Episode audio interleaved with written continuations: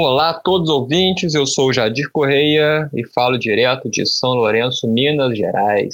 Olá, olá, aqui é Joelson Carvalho, falando direto de São Carlos, São Paulo.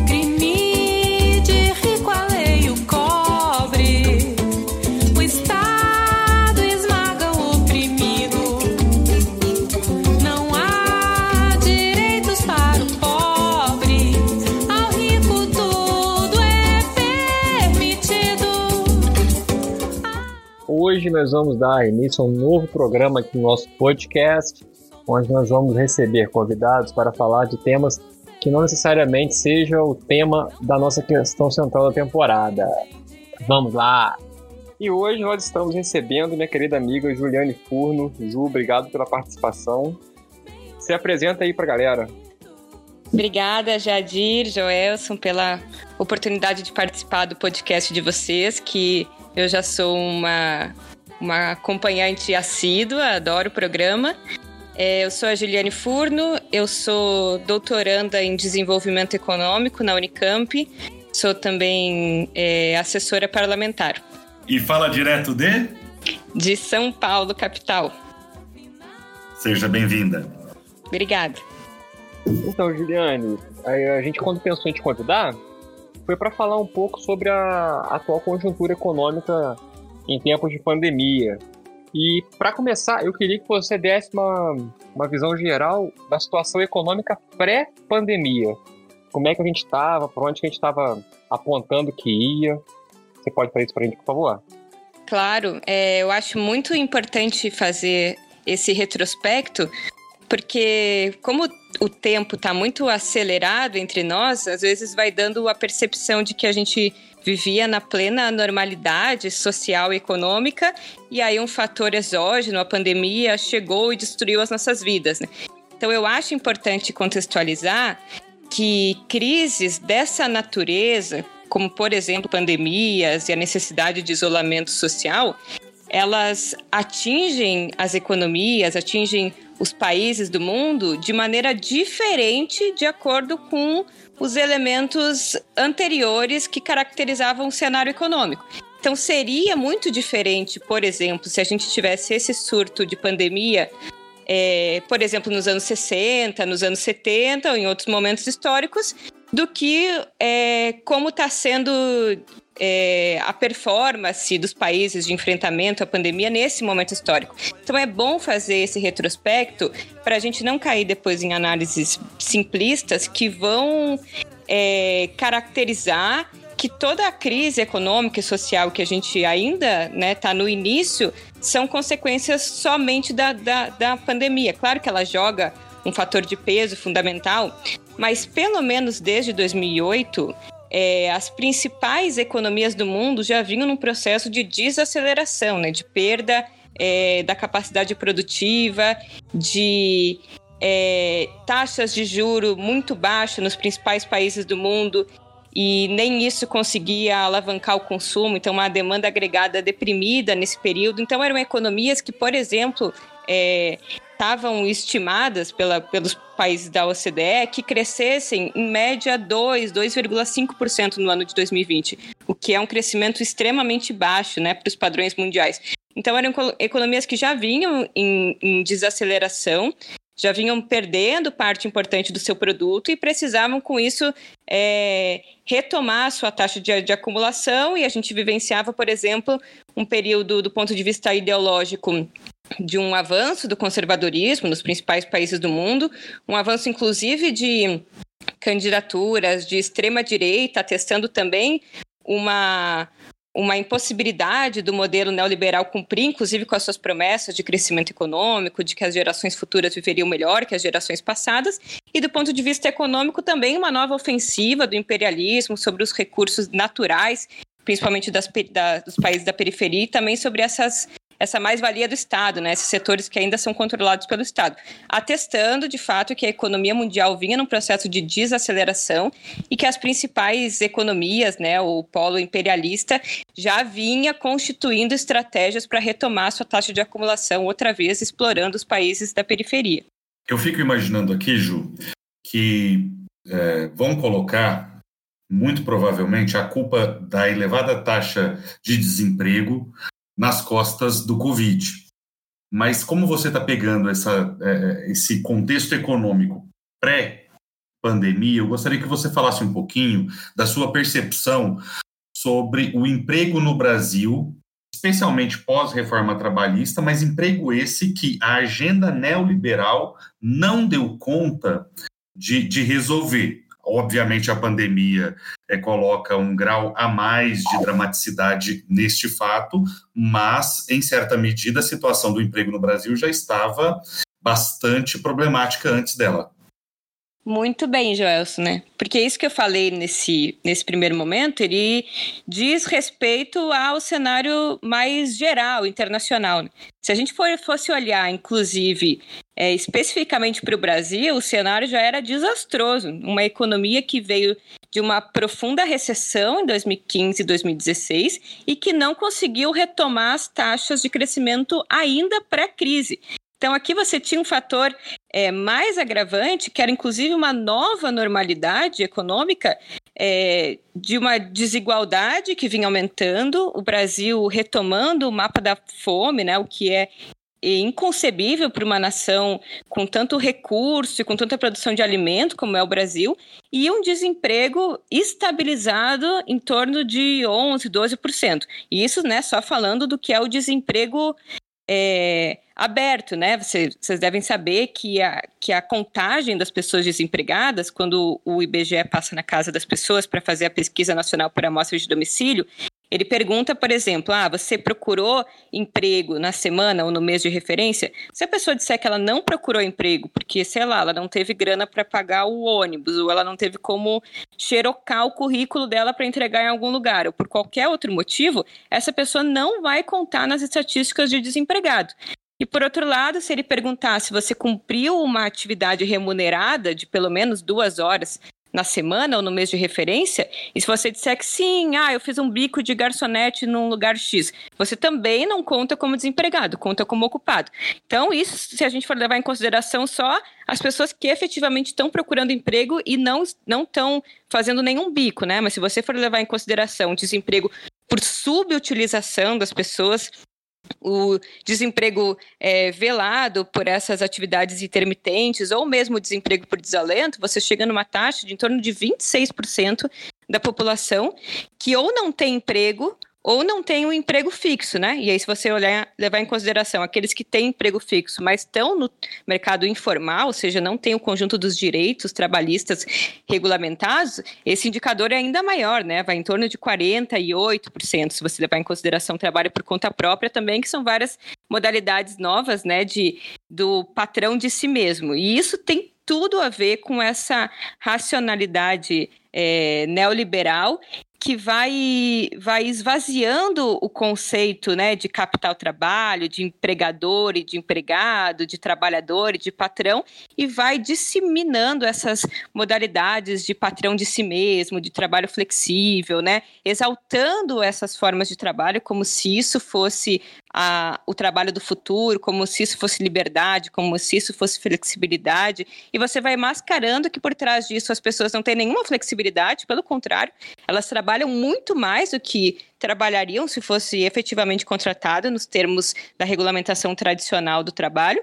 E, por outro lado, elas estão é, desseguradas de qualquer direito da Seguridade Social, dos direitos trabalhistas que foram tão duramente conquistados né, pela classe trabalhadora.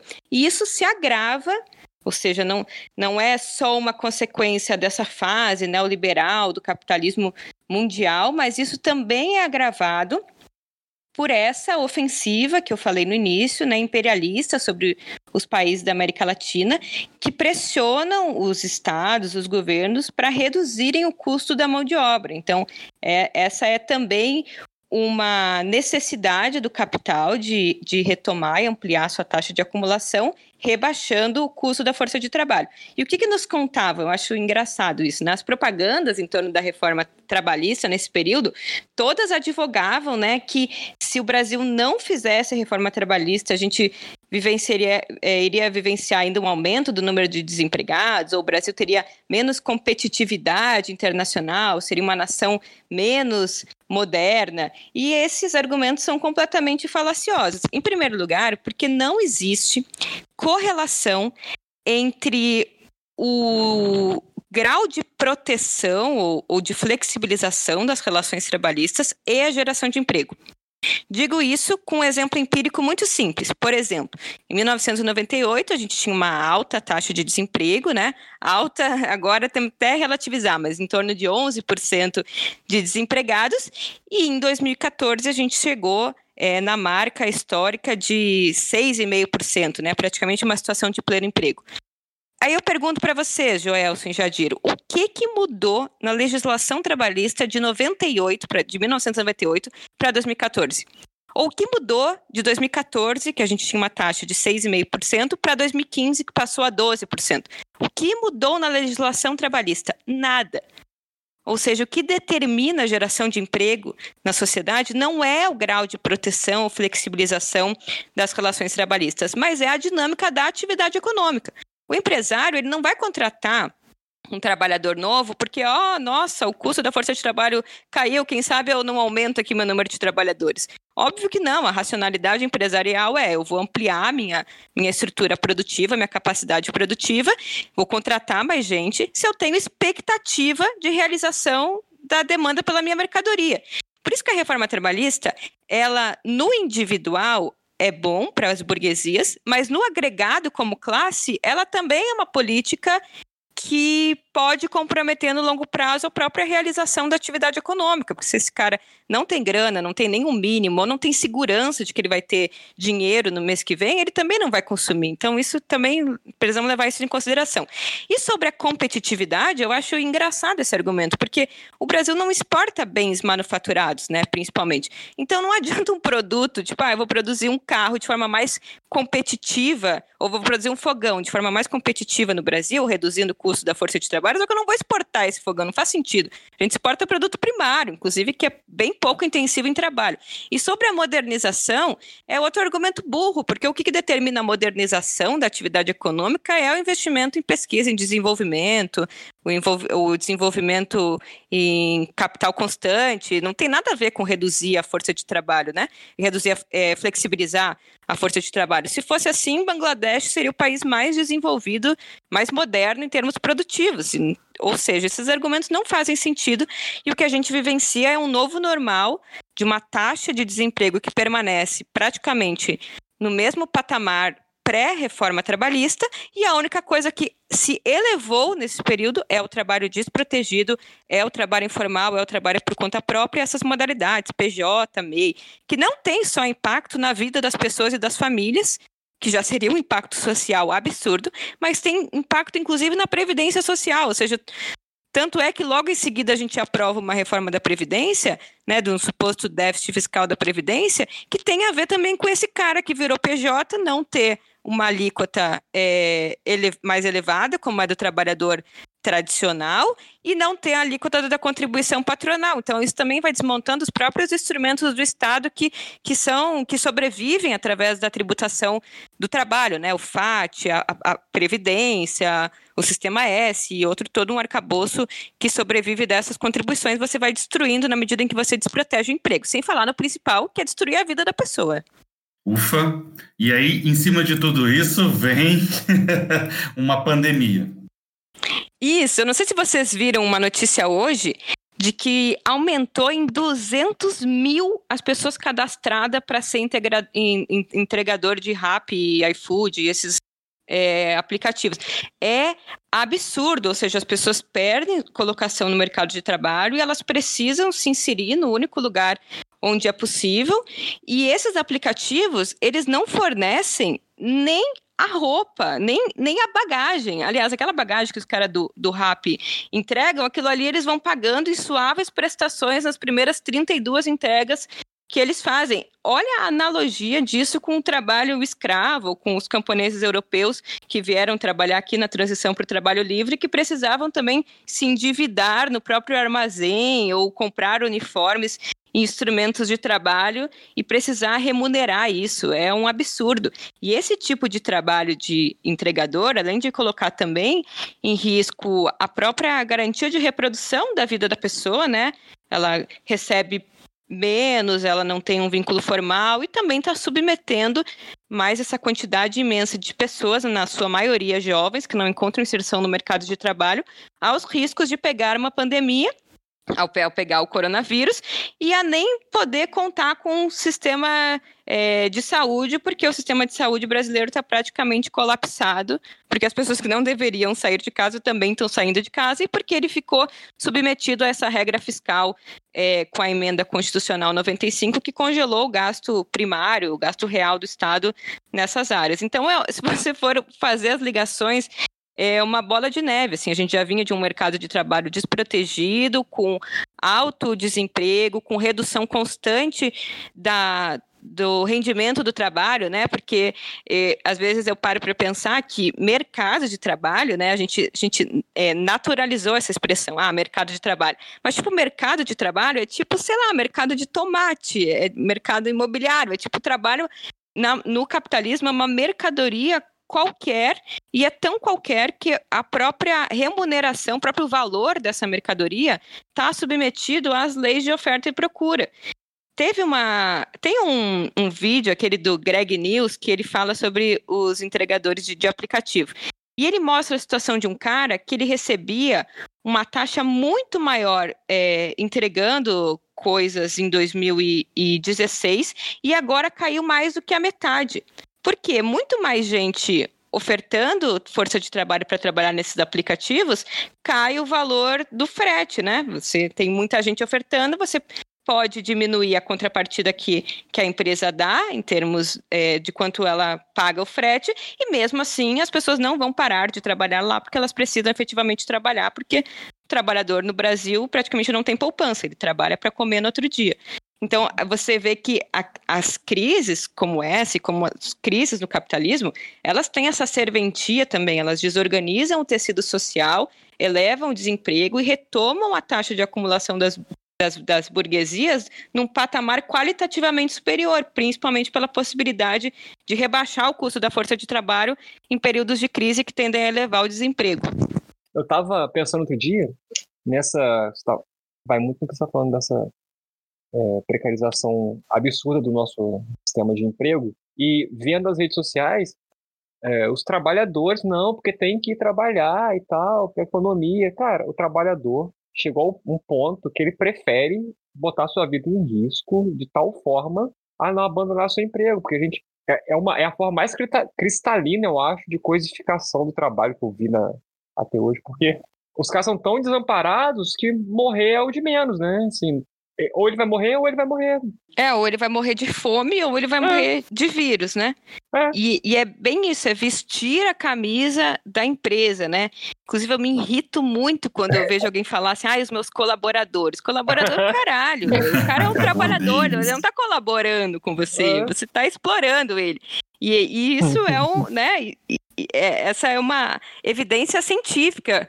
Porque eu lembro que eu, quando eu fazia uma disciplina de antropologia, uma vez na faculdade, a galera dizia assim: ah, mas se o trabalhador não se sente explorado, ele não é explorado. Uma ova, né? Exploração é, é, é material. É, se você trabalha mais horas, você produz mais valor do que você recebe, você é explorado, dependente do seu patrão ser legal ou não. Mas as hum. pessoas tendem a vestir essa camiseta de a empresa e eu preciso dar o meu melhor.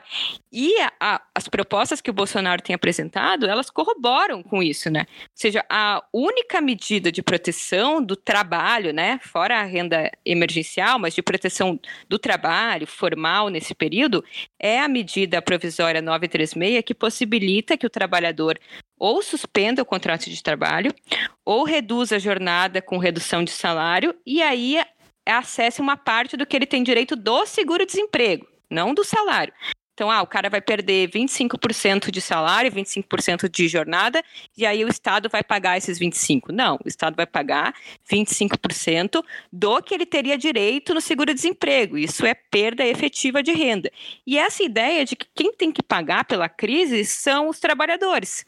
Então, o empresário ele vai continuar pagando a mesma coisa, ele vai reduzir né, o que ele paga de salário, ou seja, ele não vai ter perda efetivamente nesse período, e quem vai abrir mão do seu rendimento, fazer um sacrifício todos unidos pelo Brasil para passar a pandemia é o trabalhador. Só que isso é, é completamente descabido, porque o trabalhador não tem meio de produção. Não é ele que toma risco na sociedade capitalista. Inclusive, se justifica muito o lucro dos, dos empresários, né? Porque afinal eles tomam risco e é muito difícil empreender no Brasil.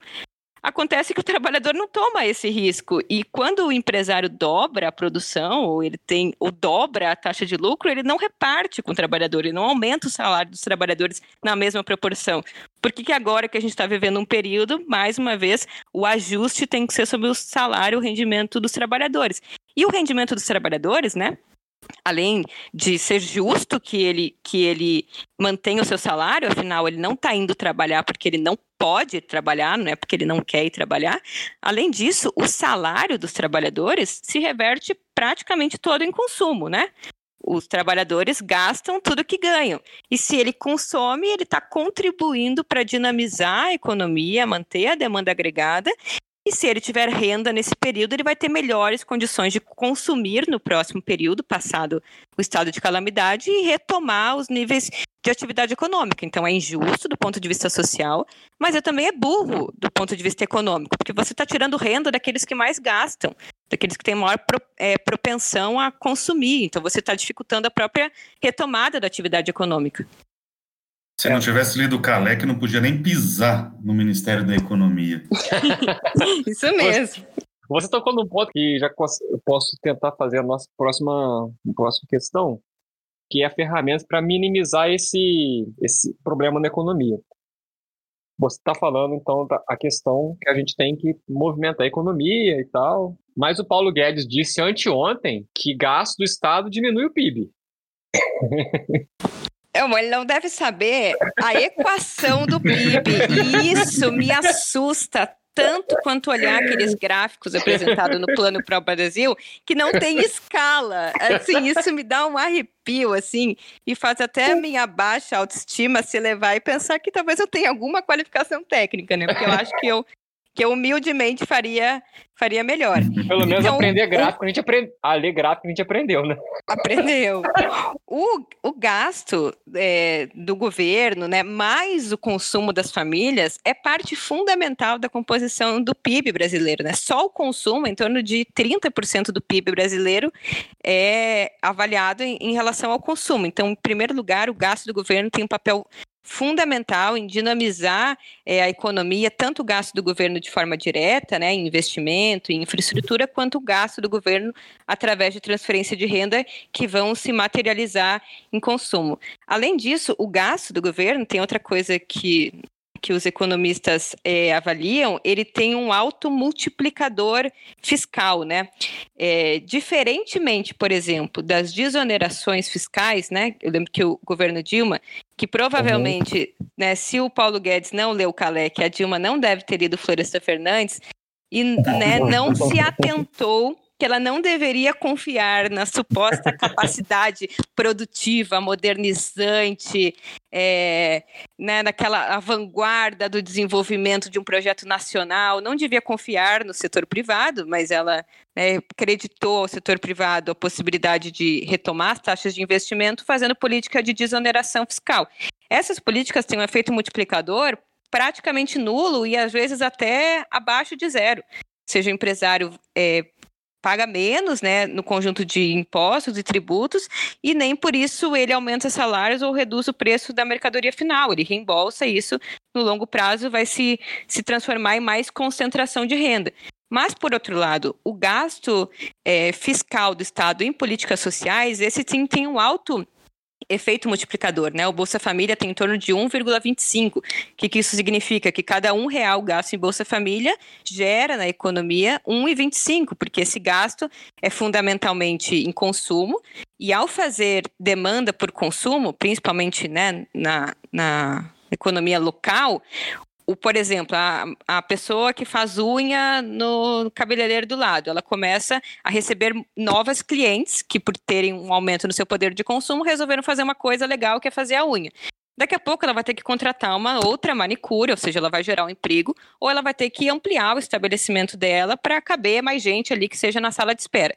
Então, se multiplica né, o gasto com Bolsa Família ou políticas sociais, tanto porque isso gera emprego, quanto porque a tributação brasileira, e, infelizmente ela é o que a gente chama de tributação regressiva, ela é principalmente sobre bens e serviços, sobre consumo. Então, quando o cara, por exemplo, recebeu o Bolsa Família e comprou uma garrafa d'água, esse cara está fazendo com que esse dinheiro volte aos cofres do Estado, porque grande parte da tributação da água é uma é, tributação sobre o consumo da água e isso vai voltar. Então, a política social ela tem esse, esse caráter de contribuir para dinamizar a própria economia, né? E isso também ocorre por exemplo, com as políticas anunciadas recentemente, como a renda básica é, universal, ela também não é um, um, gasto, assim, as pessoas têm a ideia de, ah, o Estado gastou e é um dinheiro que evaporou. Não, o gasto do Estado, ele é investimento, né, e isso tem um efeito importante que dinamiza a economia, mas mesmo se não tivesse, só o fato de garantir vidas, a sobrevivência das pessoas, uma alimentação digna, o que elas tenham como pagar suas contas, já seria justificável, né? Pensando no país desigual como o Brasil e que sofre é, de uma pandemia que, enfim, não é culpa de ninguém, né?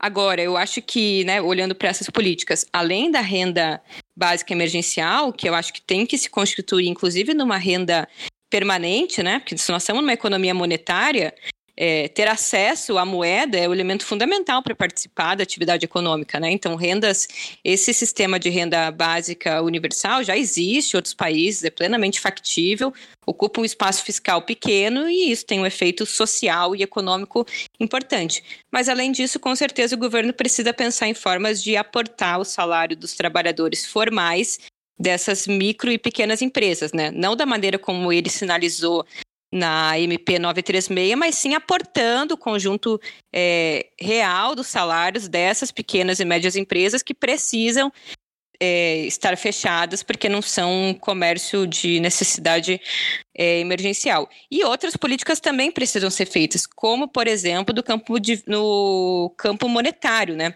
Então, o governo anunciou que reduziu o compulsório dos bancos, dos bancos comerciais no Banco Central, mas ele não colocou nenhuma contrapartida. Ou seja, não colocou a contrapartida de que esse recurso que os bancos comerciais vão poder ficar para si, não vão precisar depositar, que isso precise ser colocado na economia real, ou seja, isso precisa ser emprestado em forma de crédito barato, com longo prazo de pagamento. Ou seja, não adianta você fazer políticas também que protejam o sistema bancário, protejam algumas empresas, que é também importante, mas isso precisa vir com contrapartidas com que a sociedade como todo é, usufrua do, dos benefícios de não quebrar o sistema financeiro ou de não quebrar as empresas. Você tem que ter contrapartida por exemplo, vai aportar o salário dos trabalhadores de algumas empresas com a contrapartida de que elas não demitam ninguém. E o governo parece não apresentar esse tipo de, de contrapartida, né? Então, mais uma vez, as empresas, os bancos ganham, os trabalhadores é, ficam com as migalhas que sobram.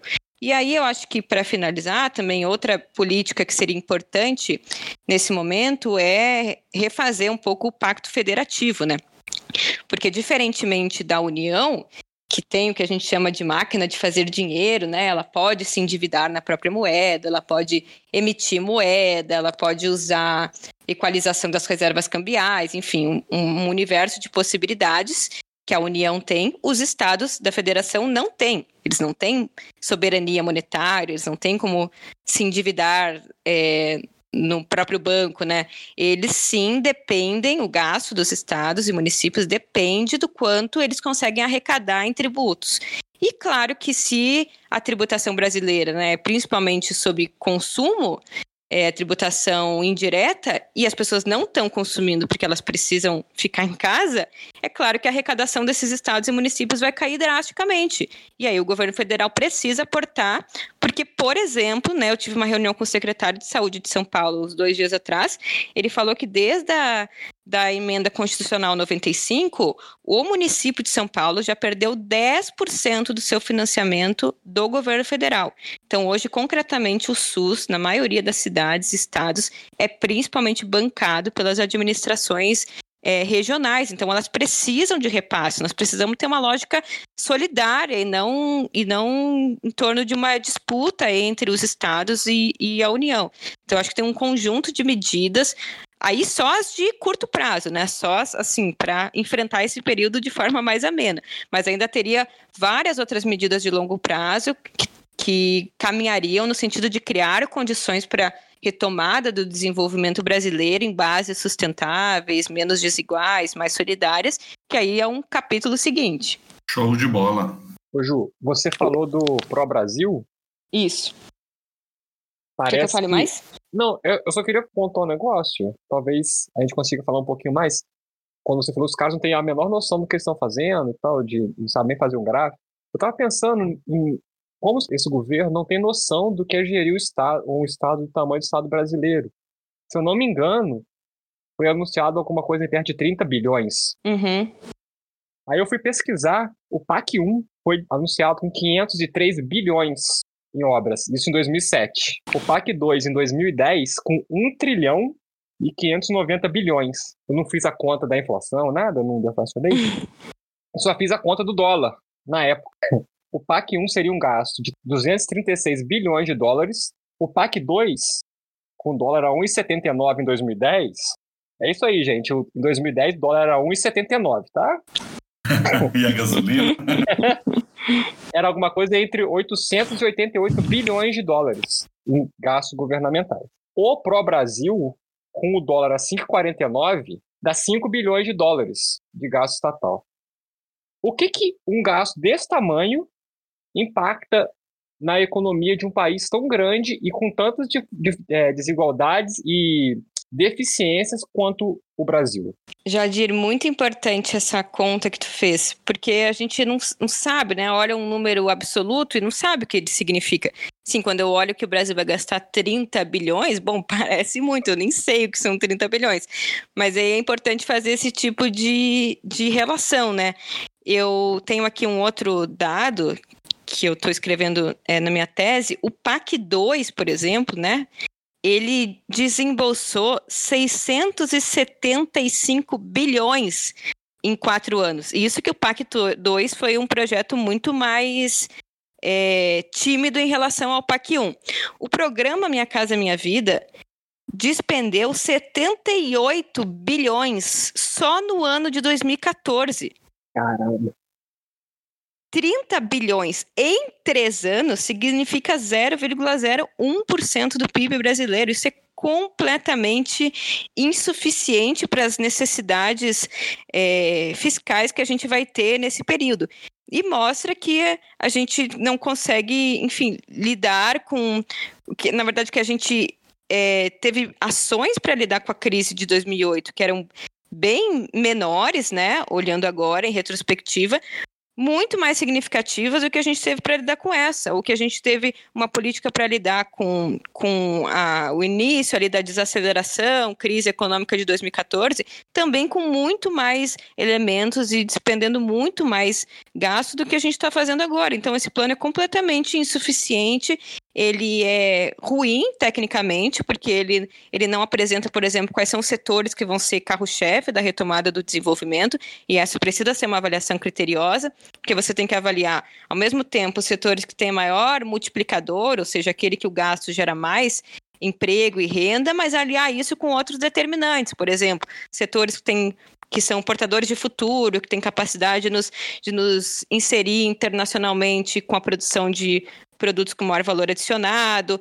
é, setores que cumprem também com o requisito, além do multiplicador, de serem importantes socialmente, ou seja, é, existe o complexo da saúde, existe toda a discussão em torno da transição da, da, matriz energética, que poderia então casar esses setores que vão liderar a retomada do crescimento e que também vão, vão colocar o Brasil na vanguarda da transição para energia limpa ou de um sistema de saúde mais abrangente. Você não elenca setores, você não diz de onde você vai tirar, você não diz o quanto disso vai ser em privatização, ou seja, parte disso é privatização e é desnacionalização econômica, que é outro problema, porque se você tem um rendimento no curto prazo, privatizando empresa, você está abrindo mão no longo prazo de ter os dividendos, né, de ter o lucro desses empreendimentos. Então, também precisa olhar com critério o que, que é médio, curto e longo prazo. Então, é um plano completamente ineficaz e que é, assustadoramente provocou a ira do Paulo Guedes, que nem foi na apresentação do plano,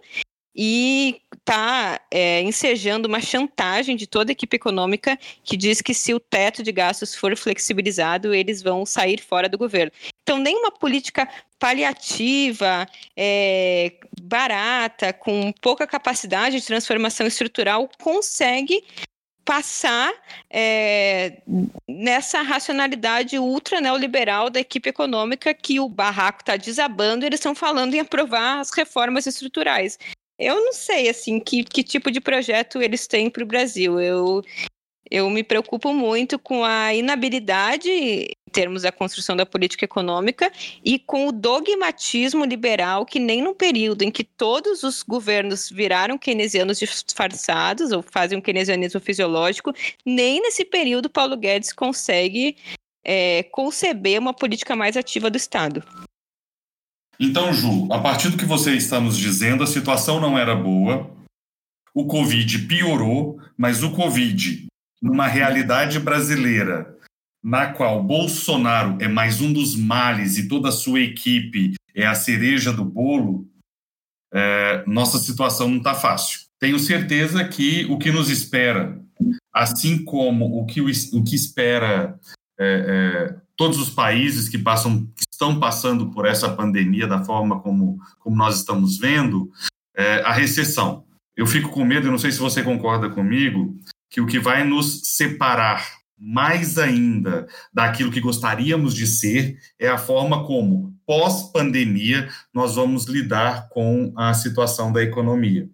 Eu não sei o que você pensa disso, mas me assusta um pouco, me deixa muito pessimista que Caso nada mude, é a equipe do Guedes que vai tratar dos problemas econômicos pós-pandemia. Então, eu te pergunto, o que nos espera, Ju? Então, Joelson, eu também cuido para manter a sanidade mental, inclusive dou dicas para todo mundo, assim, procurem fazer coisas que que se realizem, fiquem felizes, né? Não só olhar notícias ruins, porque a gente precisa cuidar também do principal patrimônio que a gente vai ter para construir um Brasil diferente, que são essas pessoas dedicadas a pensar a nação e atuar politicamente é, para melhorar. O que me consola um pouco, eu acho que é o imponderável da história, assim, é essa essa façanha da história de conseguir desafiar qualquer projeção que a gente faça de longo prazo. Então, o que, que eu acredito? Que esses momentos de crise é, econômica, eles vão ensejando um, um, ambiente renovado do ponto de vista das ideias, né? Acho que né, isso é Marx, o Marx já no seu método de análise histórica dizia que as sociedades não se se transformam através do avanço das ideias, mas que o avanço das ideias está submetido a mudanças na estrutura é, objetiva de cada momento histórico, é, me parece que assim como, por exemplo, as grandes transformações do último período, seja a transição do feudalismo para o capitalismo, ou depois a crítica ao liberalismo inglês, né, a, a crítica à regulação pelos mercados, a emergência de um estado de mais bem-estar social, keynesianismo, ou mesmo recentemente o neoliberalismo, todas essas mudanças no campo das ideias foram fruto de transformações é, e crises do ponto de vista econômico, né? Então, que seja, por exemplo, o aumento do excedente na economia feudal, né, que vai gerando o comércio, a aparição da moeda, ou que seja a grande recessão do fim do século XIX, seguida da Primeira Guerra e da crise de 29, né, que vai colocando a necessidade de medidas mais é, regularizantes, mais intervencionistas do Estado na regulação dos mercados. Mas seja também na crise dos anos 70, em que o neoliberalismo também emergiu meio das cinzas como uma teoria que conseguia dar uma melhor explicação para o comportamento do Estado e uma resposta objetiva para a inflação e o baixo crescimento. Então, o que é, fez com, por exemplo, o neoliberalismo se tornasse uma teoria hegemônica nesse período não foi o fato dela ser a melhor teoria em termos macroeconômicos, nem a novidade da época, não. O Hayek escreveu né, o, o dos anos 30, você organiza ali os neoliberais dos anos, no final dos anos 40, dos anos 50, mas eles eram uns excêntricos, uns outsiders, uns ah, uns dinossauros do liberalismo aí, tipo, completamente descreditados. Mas aí surge uma janela histórica de questionamento do Estado interventor por várias variáveis, e ele se coloca como uma alternativa real. Então, hoje, várias coisas que a gente dizia que eram completamente descabidas, tipo aumentar endividamento público, emissão monetária, renda básica emergencial, vão se colocando como, como questões que, que têm alguma aderência real. Né? Então, eu acho que, assim, mais uma vez a gente vive essa janela histórica de possibilidade de questionamento do neoliberalismo. Claro que esse questionamento do neoliberalismo pode apontar para uma perspectiva mais progressista, solidária, de regularização dos mercados, embora a gente não tenha mais uma União Soviética, né, que cumpria com essa prerrogativa também de exportar revoluções, exportar ideologias, é, mas, ao mesmo tempo que a gente pode ir para um caminho mais progressista, mais à esquerda, a gente também pode avançar nas saídas mais totalitárias e autoritárias, né? Assim como a crise é, no neoliberalismo atual foi despontando figuras que questionam o neoliberalismo, questionam eles com uma perspectiva ultra neoliberal, né? É, por exemplo, questionam a, a, globalização, questionam inclusive as políticas é, liberais, estrito senso, são questionamentos, obviamente, ao neoliberalismo, mas na sua faceta tradicional. Eles não propõem romper com o neoliberalismo, mas sim aprofundar em outros cânones. E assim como a crise de 29 ensejou a possibilidade de, de construção de políticas de pleno emprego e retomada do papel do Estado, também colocou figuras como Hitler é, Franco, enfim, outras figuras como expoentes da, da renovação política econômica. Né? Então, essa janela de oportunidade, ela também é uma janela que pode ser ocupada pela ultradireita e pelo, pelo liberalismo mais autoritário. Com isso, eu quero dizer que acho que as questões estão em abertas. A gente tem um grande risco de aprofundamento da recessão, aprofundamento da recessão com o aprofundamento do autoritarismo, mas o que vai determinar quem vai ganhar essa disputa de narrativa no próximo período é quem tiver força social organizada, tiver é, quem conseguir melhor se preparar nesse momento para disputar politicamente os rumos da nação para o futuro. Se a gente vai sair dessa crise com mais austeridade fiscal ou se nós vamos sair dessa crise preservando algumas políticas de transferência de renda que a gente criou, na medida em que elas se, se constituem é, e se firmam como políticas que são baratas e que cumprem com um papel importante de redução das desigualdades sociais, que na minha concepção é o principal problema brasileiro. Então eu acho que é isso, assim, eu, eu prefiro apostar no imponderável e nessa janela histórica e apostar que a gente tem possibilidade de ter uma saída mais à esquerda, que retome um horizonte socialista, interventor, mas existe, sim, obviamente, a possibilidade da gente sair dessa pandemia com mais autoritarismo e com uma reconfiguração neoliberal num outro patamar de exploração. Esperemos todos. Então, eu acho que é isso, Juliana. Sua participação maravilhosa. Eu espero que você volte para falar com a gente muitas e muitas vezes. Ah, eu quero, me convidem. Pode deixar. É... Sinta-se convidada. Foi, foi muito bom te ouvir, muito bom mesmo. Assim. Eu não falei muito rápido e milhões de coisas. Não, foi ótimo, cara. Foi ótimo. Tenho vontade de conseguir falar igual você. Não. é, mais uma vez, muito obrigado, Ju. Foi uma delícia estar com você. Se você quiser se despedir, falar onde as pessoas podem te encontrar nas redes sociais, se não quiser ah, também ficar escondidinha lá, não tem problema. Não, pode ser porque eu tenho uma coluna no jornal Brasil de Fato. Aí eu, eu sou nova no Instagram, né? Na verdade, eu trabalho com um cara que tem 50 e poucos anos e me constrangeu a entrar no Instagram porque disse que eu tinha um espírito de velha. Eu entrei, mas eu tento cumprir essa, essa tarefa aí de divulgar as minhas colunas, embora eu tenha um pouco de vergonha de fazer isso, mas eu, eu sei pelos retornos das pessoas que, que elas gostam, que eu escreva de maneira simples e trate de temas complexos, é, tentando socializar esses temas, socializar a explicação e contribuir para que mais gente se aproprie desse debate. Então, quem quiser me seguir no Instagram é Juliane Furno, e aí, quinzenalmente, nas quintas-feiras, eu publico uma coluna e eu sempre coloco no Instagram lá para quem quiser acompanhar. A coluna é uma delícia. Você sabe que eu leio sempre, né? Então... Eu não sei, é. não. Ah, claro que sabe. Eu não sei. Fico feliz. Mas é muito, é muito legal, vale a pena seguir a Ju. É, sempre escrevendo coisas pertinentes. Eu posto foto de comida e receita também. Dou dicas de cabelo, eu sou uma pessoa versátil. Bom, Ju, eu vou, eu vou te seguir lá. É, aceita o convite, tá? Solicitação de amizade. Queria eu já te muito. Sigo.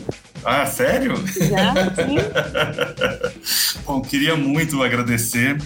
É, o Jadir já tinha comentado é, sobre a sua capacidade de transformar essa realidade complexa em algo extremamente palatável para todo mundo entender. E eu gostaria de dizer que eu aprendi muito contigo. E eu quero, quando crescer, ter essa didática sua adorei e espero que é, esse, esse encontro virtual, assim que passar essa pandemia, que a gente possa, é, em momentos mais tranquilos, estreitar essas, essas aproximações com tamanha convergência ideológica. Muito obrigado. Massa, eu acho que nós temos que marcar uma breja depois, nós três, para conversar quando a gente voltar à normalidade. Já tá marcado. Obrigadão, Ju. Gente, foi uma delícia. Obrigada pelo convite. Eu aprendo muito com vocês também. Saiba que vocês têm uma ouvinte aqui e uma propagandista. Tô divulgando já o podcast. Se meu coração não aguenta. Falando mineiro assim, o meu que não aguento. Metamorfoseei. Valeu, Ju. Brincadão. Ah, beijo, meninos. Tchau. Beijo, tchau, meu tchau. bem.